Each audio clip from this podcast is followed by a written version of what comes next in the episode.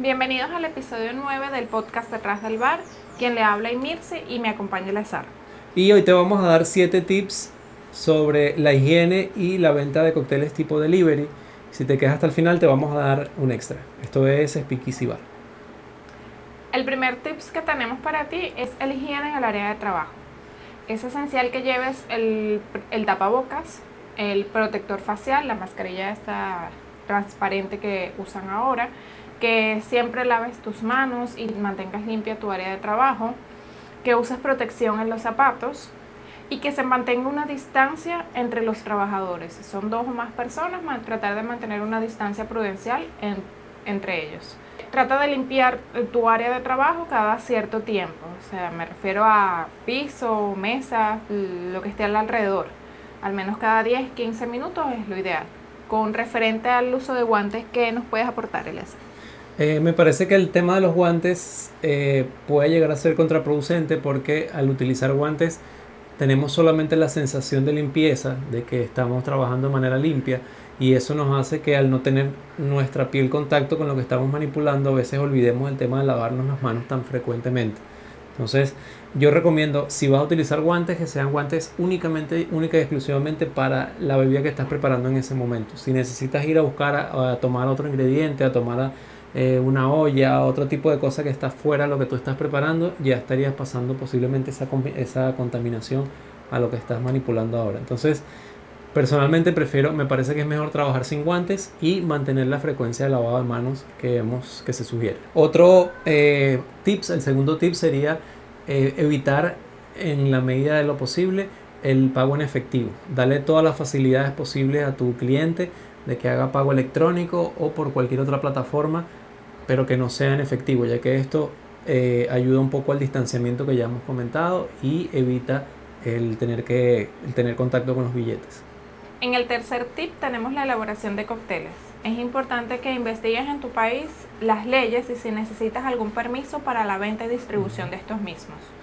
Referente a la dilución, yo tengo una duda. Yo quisiera saber si al yo recibir, por ejemplo, una margarita y la sirvo directo a mi vaso, cuando la bebo en mi casa eh, sabe mucho más fuerte que cuando la bebo en un bar. ¿Por qué existe esta diferencia? Correcto. Eh, ese, ese problema ocurre, está ocurriendo mucho hoy en día en las personas que eh, hacen delivery de cócteles y es que no dejan claro al cliente si ya el cóctel está diluido o tiene que diluirlo. ¿Qué queremos decir con esto? Estamos hablando de cuando hacemos un cóctel que va chequeado. Sabemos que cuando nosotros agitamos el cóctel estamos aportando un porcentaje de agua extra sobre la receta que ya tenía.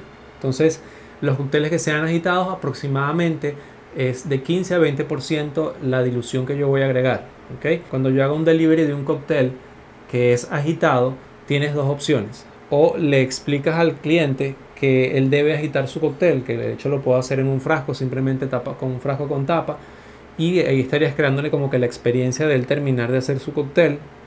O eh, si tú simplemente lo que quieres es que el cliente llegue y sirva su cóctel en un vaso con hielo y ya simplemente se lo tome, entonces tú tienes que decir cuál de las dos opciones tú le quieres vender a tu cliente. Pero es importante que le dejes claro que qué es lo que él tiene que hacer. Otro detalle importante eh, sumado a este de los cócteles es que no se recomienda o no deberías colocar bebidas carbonatadas, sodas eh, o cualquier otra bebida que tenga CO2 dentro de tu cóctel sellado para entregar o para enviar ya que obviamente esto lo que va a hacer es ir perdiendo gas poco a poco y lo que va a hacer es que el resultado final que llega al cliente no es el que tú esperas. Entonces, ¿qué puedes hacer? Simplemente le envías por separado la bebida carbonatada o simplemente le explicas al cliente, mira, esto lleva un extra de soda, por ejemplo un mojito, le mandas el mojito y le dice al cliente, tiene que agregarle un, un poquito de soda, esta cantidad de soda. El cuarto tip que te traemos es sobre sellar los cócteles. Es importante que la entrega de tu cóctel sea limpia y que tú generes confianza con tu cliente. Entonces lo ideal es que tú les selles el paquete. Bien, si lo vas a entregar en una funda o en una bolsa aparte, tú selles esta bolsa con un precinto o con una etiqueta, algo que demuestre al cliente que eso no ha sido manipulado o si está dentro de tus posibilidades sellar al vacío, pues también está muy bien y sería ideal. Explicarle al cliente o preferiblemente colocar en la etiqueta del cóctel que tú estás entregando una fecha de caducidad. ¿Y cómo calculas esta fecha de vencimiento? Lo vas a hacer según el ingrediente más perecedero que tengas en tu eh, cóctel. Por ejemplo, si tú es una margarita, tú sabes que el, el, ingrediente que más está más pronto a vencer va a ser el limón. ¿Por qué? Porque no es un licor, por lo tanto va a ser un ingrediente que es el que va a estar más pronto a irse dañando, a irse poniendo amargo, o sea, a ir dañando el cóctel. Entonces, recomendación, calcula en base a ese ingrediente que es el que tiene menor vida útil y en base a eso esa es la fecha que le vas a colocar a tu cóctel, que en este caso vendría siendo si por ejemplo es una fruta, se recomienda que se exprima al mismo momento de hacer el cóctel y eso te va a durar más o menos un máximo de 12, máximo 20 horas, es lo que te puede durar eh, ese cóctel en nevera. Lo ideal es que ese cóctel esté en nevera, incluso lo ideal es que tú tengas, cuando ya tienes el envasado listo, lo mantengas siempre en nevera y eh, que el tiempo que esté fuera de nevera sea solamente el traslado. Okay, eso también va a depender si son cócteles que solo tienen alcohol, solo tienen licores. Obviamente su vida útil va a ser mayor porque el alcohol no se daña eh, o no pierde sus características tan rápido, pero mientras tengamos insumos perecederos, mientras tengamos frutas u otros ingredientes perecederos, eso va a ir dañando o bajando la calidad del cóctel. Entonces lo ideal es la nevera siempre. De acuerdo, el quinto tips que te traemos es evita el contacto con el cliente a la hora de la entrega. Eh, si bien sabemos que para nuestras redes sociales sería ideal nosotros sacarnos una foto con el cliente entre siendo la entrega de nuestro pedido, en estos momentos debido a la pandemia no es lo más recomendable.